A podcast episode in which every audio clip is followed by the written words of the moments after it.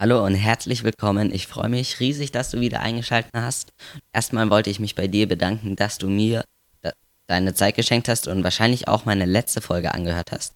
Ich habe mich wirklich riesig gefreut. Es sind jetzt so eine geschätzte Zuhörerzahl von über 20 Leuten, sagt meine App. Und ja, ich hätte nicht gedacht, also ich habe es gehofft, dass ich so um die 20 Leute als Zuhörer bekomme. Aber daran geglaubt hatte ich eher so an 15. Aber ja, deshalb freut es mich jetzt noch mehr und äh, jetzt habe ich richtig Bock, heute mal meine erste richtige Podcast-Folge rauszuhauen. Zwar wird es ein Zweiteiler. Diese Folge wird es um meine erste Hochzeit gehen. Und zwar, wie ich mich darauf vorbereitet habe, wie ich da dran kam und so. Und in der nächsten Folge wird es dann direkt um die Hochzeit gehen und um ein Fazit. Vielleicht mache ich zwei oder vielleicht auch noch eine dritte Folge daraus. Aber fangen wir erstmal an mit dieser Folge. Und zwar, warum wollte ich denn jetzt überhaupt eine Hochzeit fotografieren? Und zwar wollte ich wissen, warum Hochzeitsfotografen denn so extrem viel Geld dafür bekommen. Zwei, drei, vier, 5.000 Euro bekommen manche Hochzeitsfotografen dafür. Nur, dass sie da einen Tag lang vielleicht zehn Stunden fotografieren. Und jetzt mittlerweile weiß ich auch, warum die so viel Geld dafür bekommen. Man hört immer, ja, die müssen noch Bilder bearbeiten, die arbeiten am Wochenende. Ja, ja, ist schon alles klar. Aber wenn man dann kann man sich trotzdem meistens nicht vorstellen. Aber wenn man dann eben Hochzeit fotografiert hat, kann man sich das sehr gut vorstellen. Und ein noch größerer Grund war eigentlich, weil ich äh, verschiedene Arten von Hochzeit von äh, nochmal neu. Weil es ja so viele Arten von Fotografie in einem sind. Und zwar ist es zum Beispiel Architekturfotografie, wenn man irgendwie mh, mm, das Standesamt zum Beispiel fotografiert, dann ist es Makrofotografie. Wenn man die Ringe fotografiert, dann sind es aber auch noch verschiedene Arten von Porträtfotografie. Zum Beispiel, wenn man die Kinder fotografiert, ist es Kinderfotografie. Oder man kann ganz alte Leute auf einer Hochzeit fotografieren. Man kann irgendwie mit coolen Lichtern was machen, wenn ein DJ oder eine Band oder so da ist. Deshalb wollte ich das unbedingt mal ausprobieren. Und ja, wie kam ich dann denn jetzt an meine Hochzeit? Und zwar habe ich das über eBay Kleinanzeigen gemacht. Und zwar sollte man da nicht also schreiben, dass man Fotograf ist, sondern eher Anzeige, ich suche Brautpaar oder so. Äh, weil dann wird die Anzeige meistens nicht gesperrt, manchmal wird sie auch gesperrt. Da ist eBay Kleinanzeigen einfach ein bisschen komisch. Aber wenn man das dann mal geschafft hat, also ich habe es geschafft, dann hat sich ein Brautpaar auch gemeldet und dann habe ich an der Anzeige was verändert. Dann wurde sie leider gelöscht. Aber ich hatte Glück, weil das eine Brautpaar hatte ich ja. Und dann habe ich mit dem Brautpaar erst über eBay Kleinanzeigen geschrieben, dann über E-Mail und schlussendlich über WhatsApp. Und da haben wir uns gut verstanden. Und dann war eben die Hochzeit vor zwei, drei Wochen. Kann auch schon länger her sein, je nachdem, wann du halt die Podcast-Folge hörst. Und und äh, gewusst, dass ich die Hochzeit höchstwahrscheinlich fotografieren werde, habe ich halt schon vor einem halben Jahr.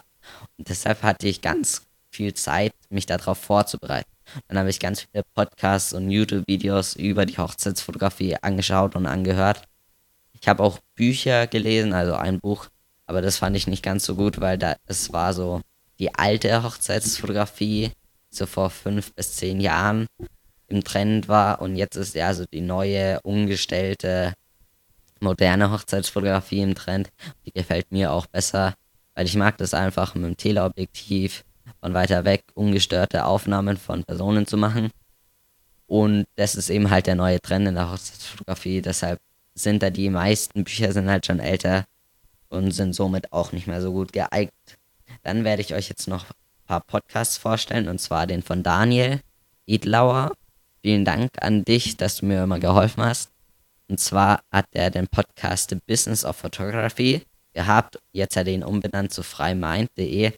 Und er ist eben Hochzeitsfotograf und der macht seine Folgen nicht direkt so über Hochzeitsfotografie, bezieht aber alles auf die Hochzeitsfotografie, was er erklärt.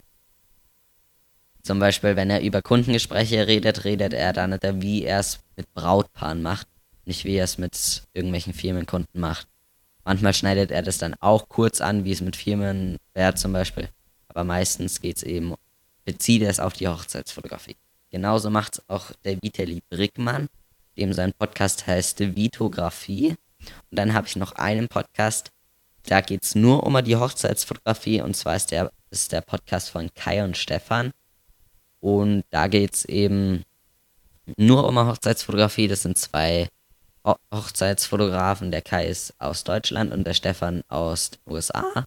Die telefonieren jeden Montagabend und meistens kommt dann die Folge am Dienstag in der Früh online. Und da geht es immer um Hochzeitsfotografie und nicht irgendwie so Themen. Also schon manchmal haben sie auch ein Thema, aber oft ist es auch so, dass sie einfach nur über äh, Zufall zu einem Thema hinkommen und einfach über Fails und Highlights von ihren Hochzeiten sprechen, weil die haben meistens einmal in der Woche auch eine Hochzeit, weil die wirklich fast nur Hochzeit machen. Die haben auch einen YouTube-Kanal, der ist auch ganz cool. Schaut auch ah, gerne mal vorbei. Nein, eigentlich wollte ich immer du sagen, weil ich das persönlicher finde. Also entschuldigt mich. Entschuldigst du jetzt nochmal eine. Also Entschuldigung, dass ich den dass ich manchmal euch sage und manchmal du, aber eigentlich möchte ich immer du zu dir sagen, weil ihr werdet wahrscheinlich nicht in einer Gruppe den Podcast hören. Ja, das war es jetzt aber mit Promotion und jetzt will ich dir noch mal erzählen, wie es weiterging. Und zwar habe ich dann einen Ablaufplan gemacht. Bei den Podcasts und YouTube-Videos und Büchern habe ich eigentlich nicht so richtig mitgeschrieben. Aber ich habe mir schon gedacht, es bleibt ganz viel unterbewusst hängen. Dann habe ich einen Ablaufplan gemacht und der war wirklich ganz genau. Von was ich packen soll. Da wusste ich ganz viel, was ich nicht brauche. Äh, und auch, da, was ich machen muss, wenn ich am Standesamt ankomme. So Kleinigkeiten zum Beispiel beim Standesbeamten vorstellen, sich vom Brautpaar die wichtigsten Leute, also die Eltern und Geschwister zeigen zu lassen. Das sind so Kleinigkeiten und wenn man sich da nicht drüber informiert, dann weiß man die meistens nicht. Und da hatte ich eben das Glück, dass der Daniel Edlauer mit mir das nochmal durchgegangen ist. Wir haben telefoniert. Er hat mir nochmal alles erklärt. Zum Beispiel auch an Sachen, was ich zu Hause lassen kann. Äh, dass ich ähm, mir eben die wichtigsten Leute von dem Brautpaar zeigen lassen soll. Das hatte ich eigentlich schon selbst. Aber so Kleinigkeiten, ihr wisst schon, was ich meine. Dann am Abend davor habe ich gepackt mit der Checkliste und da wusste ich halt schon fast alles, was ich brauche und was ich nicht brauche.